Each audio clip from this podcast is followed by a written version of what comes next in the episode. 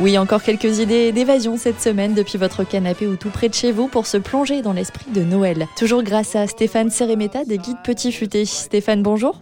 Bonjour Laurine. Alors à l'approche des fêtes, que va-t-il être possible de faire ou de voir? En fait, euh, les villes ont mis euh, tout en œuvre pour que cette magie de Noël, bah, elle opère quand même, hein, même dans le respect des mesures sanitaires. Bon, ce n'est pas simple du tout. À Lille, on a quand même plus de 1600 décorations qui sont installées dans les différents quartiers, bien sûr, les guirlandes, les traversées de rue, des, projections d'images sur des bâtiments emblématiques. Je pense par exemple au Palais Rio, donc c'est vraiment superbe. Et puis en plus, bah, on a la grande roue, le sapin géant. Là, ils sont sur la grande place. Par contre, c'est vrai que bah, cette année, exceptionnellement, on ne montera pas dans la grande roue.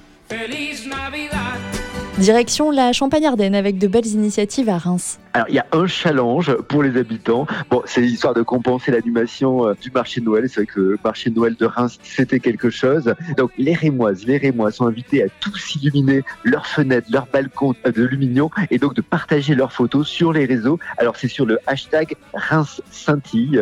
Euh, et donc, comme ça, on verra hein, que Reims va continuer de briller euh, pendant toutes ces fêtes. Qu'en est-il pour les autres villes? En Alsace, on a un chemin des crèches dans le village médiéval euh, de Bergheim. Là, c'est vraiment une ambiance de Noël garantie. À Rouen aussi, là, on a un Rouen euh, givré avec un marché de créateurs en ligne, des ateliers, des spectacles pour enfants. Euh, donc, il y a plein d'illuminations dans la ville. Donc, c'est vrai que c'est compliqué cette année, mais par-dessus tout, ça continue. Ding dong, it's a Christmas song. Alors, ce sont de très jolies idées de sortie. Il manque quand même le plus important. Que devient le Père Noël, Stéphane?